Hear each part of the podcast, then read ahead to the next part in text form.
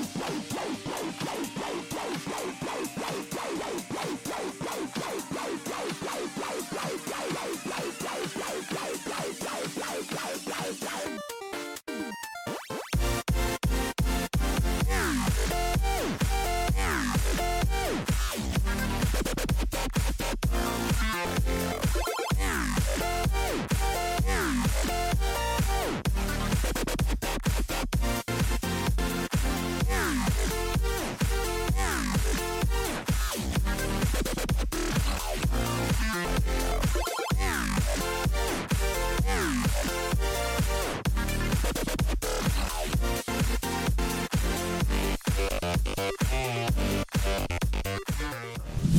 Hola, bienvenidos a Influencia 7. Estamos en un tercer podcast, ¿sí? Estamos súper felices y seguimos conversando con Jonathan Portiño, ¿sí? Sí. Sí, va a Vamos estar- con todo, sigamos.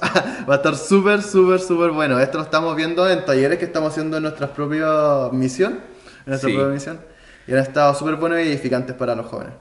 Es verdad, vamos a hablar un tema que hemos podido estar enseñando eh, a jóvenes de varias iglesias y, y realmente ha sido de mucha bendición. Bueno, solo ahora vamos a ver un- una pincelada de todo lo que es.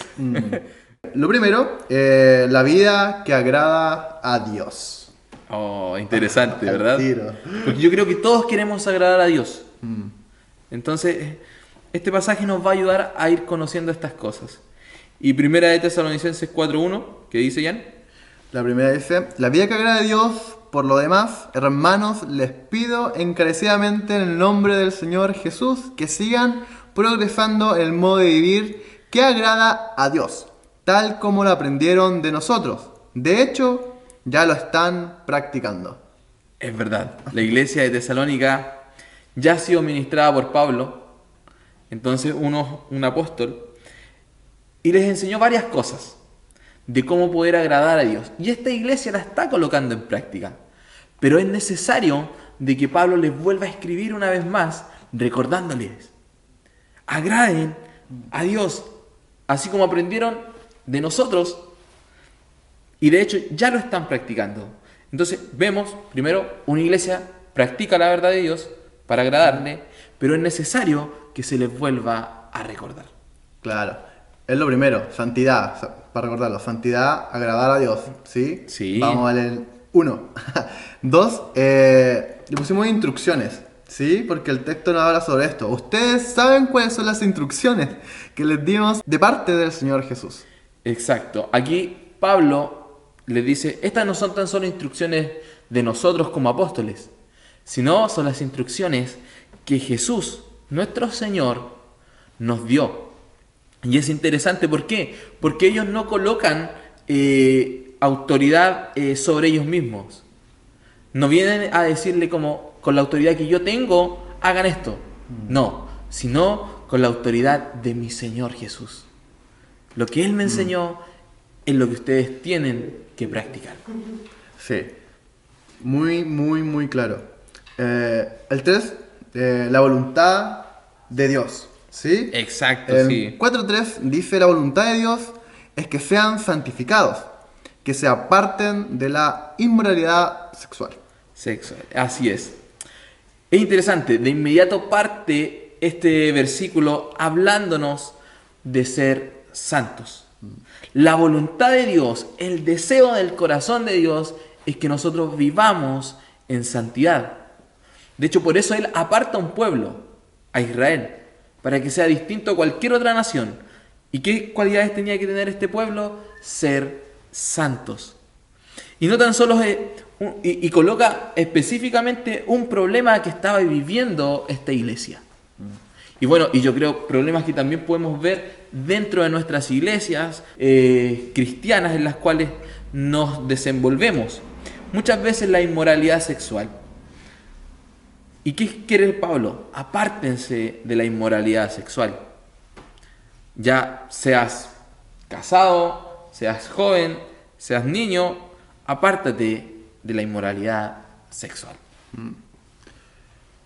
Vamos rápidamente. eh, vamos en la voluntad de Dios, lo dijimos y está muy clara, eh, pero ahora vamos, aprendan a controlar su propio cuerpo. Es como va enlazado con el otro, de Exacto. seguro. Eh, cada uno aprende a controlar su propio cuerpo de una manera santa y honrosa. honrosa. Es interesante porque aquí nos está hablando del dominio propio. Esta facultad que a veces nos cuesta un montón. Porque muchas veces vemos, queremos hacer lo bueno, dice la Biblia, pero hacemos lo malo. Y ahí tenemos esta lucha dentro de nosotros en qué debemos hacer. Y esto es lo que está sucediendo en la iglesia de Tesalónica. Están teniendo luchas en el área sexual, y no controlan su propio cuerpo. Entonces, ellos están dando rienda suelta a sus deseos carnales. No son capaces de resistirlos para agradar a Dios y ser santos. Sí, nos contaban, nos contaba en el, estudio que, que hicimos, en el seminario, eh, que siempre nos dan mucho sobre la inmora- inmoralidad sexual a los jóvenes, ¿sí? Es verdad, sí. Sí. Siempre, siempre, cada... Me ha tocado estar en varios charlas y seminarios sobre sexualidad, inmoralidad sexual, santidad, y siempre he visto que a los jóvenes nos han dado duro ahí, va, va, va, como que si solamente nosotros pecáramos en el área sexual. Si bien podemos tener grandes luchas en estas áreas, pero Jesús colocó la vara bien alta y dijo, cualquier hombre que mirare a otra mujer ya pecó o adulteró con ella. Entonces, no tan solo está relacionado a nosotros los jóvenes, y en esto quiero animarte, también hay muchas personas, pastores, grandes líderes, que luchan con esto. Y, y- y yo creo esto, es un área en la cual siempre vamos a tener luchas, pero siempre va a estar también Dios para ayudarnos y a crecer en santidad en esta área. Amén. Y lo podemos ligar directamente con eh, sin dejar llevar por los malos deseos, ¿sí? Eso mismo dice en el texto, sin dejarse llevar por los malos deseos, como hacen eh, los paganos, que no conocen a Dios. Adiós. Es bien fuerte esta referencia que hace Pablo. ¿Por qué? Está diciendo que aquellos que se dejan llevar por sus malos deseos, por su propia concupiscencia, como narran en, otras versiones, eh, estos que se conducen por los malos deseos son aquellos que no conocen a Dios, aquellos paganos. Entonces vemos, y es muy fuerte lo que dice Pablo, si ustedes no están agradando a Dios y se están dejando llevar por sus malos deseos, no conocen a Dios. Y es una verdad que muchas veces vivimos dentro de nuestras iglesias, tenemos dentro de nuestros grupos de jóvenes personas que se dejan llevar por sus malos deseos. Y es complicado a veces y es como, ¿realmente esta persona conoce a Dios o no? Si se está lleva- dejando llevar de esta forma, es porque aún no ha conocido realmente quién es Dios. Así que ahí debemos estar orando nosotros como líderes y cubriendo en oración a aquellas personas. ¿Para qué? Para que tengan un encuentro genuino con Dios. Dios no nos llamó a impureza. Y el texto es casi igual, dice, Dios no nos llamó a la impureza, sino a la santidad. ¿Qué más decir de esto? es como tan claro. claro. Realmente Dios nos apartó. Cuando hablamos de santidad, siempre decimos, ¿a qué santidad? Estar apartado. Y sí, es verdad. Dios nos llamó a apartarnos de las impurezas y a crecer en la santidad. Mm. Sí, a crecer en estos puntos que a lo mejor son muy, muy, muy difíciles para muchos. Eh, pero hay una historia que nos estabas contando que yo la encuentro súper, súper interesante. Sí, hay una historia. eh, es interesante, son para, para hacernos reflexionar. Y dice así: Era la guerra mundial, Segunda Guerra Mundial, y un piloto de avión va a la guerra. Sale de- del, del aeropuerto donde está, va volando, y en eso se da cuenta de que andan unas ratas eh, comiendo y carcomiendo justo el lugar donde estaban las cuerdas de su paracaídas. Y él comienza a pensar y dice, wow, eh, puedo perder la vida, si tengo un accidente y tengo que ocupar el paracaídas, voy a morir. Y rápidamente tiene que tomar una decisión.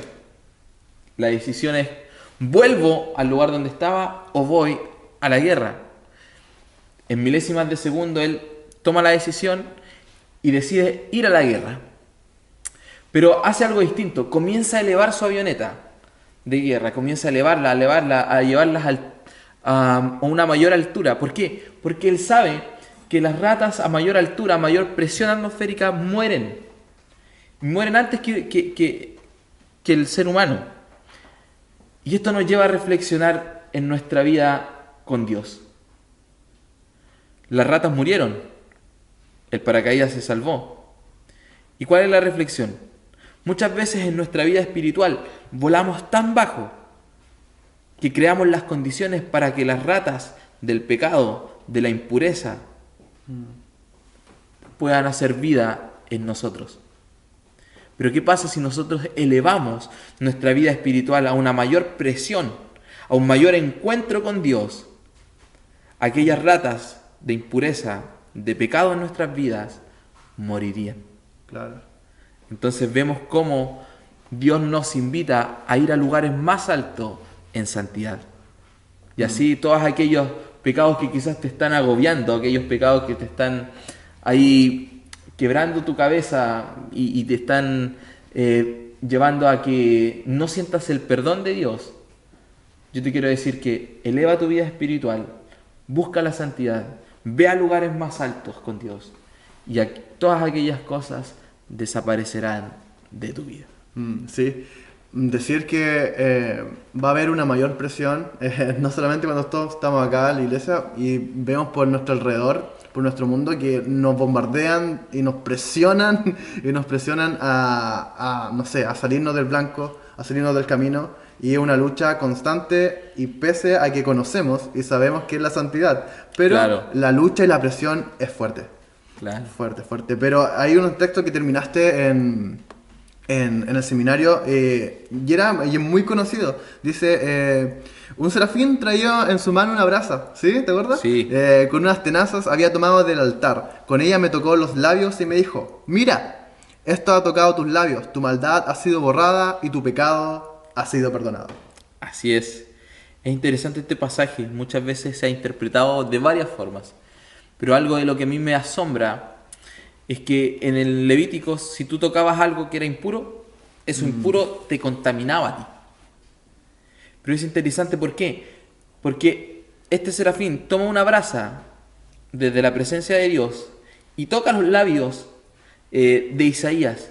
Isaías antes reconoce, estoy muerto, dice, porque soy de labios inmundos y mm. habito en un pueblo de labios blasfemos. Pero al tocar este carbón sus labios, el carbón no se hace impuro, sino que el carbón que era tomado de la presencia de Dios, santo, puro, santifica la vida de Isaías. Y es más, dice esto, eh, lo menciona de esta forma.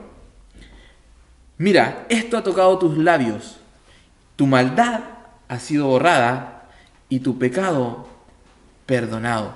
Mm. Es interesante, debemos volar más alto, encontrar la presencia de Dios. ¿Para qué? Para que su santidad toque nuestros labios, toque nuestra vida y nuestros pecados, nuestra maldad sea borrada. Oh, genial, genial. El amor de Dios, el amor del Padre. Sorprendente. Creemos eso y creemos que la santidad es complicada, pero lo que pasa cuando hay mayor presión, cuando estamos más arriba en... cuando volamos más alto en la presencia de Dios. Genial, los dejamos entonces invitados a que sigan, sigan en los podcasts, va a estar súper bueno y hablando de estos temas que nos interesan, yo creo que a todos. Sí, y nos vemos en otro podcast, síganos en las redes sociales y nos vemos. Sí, nos vemos.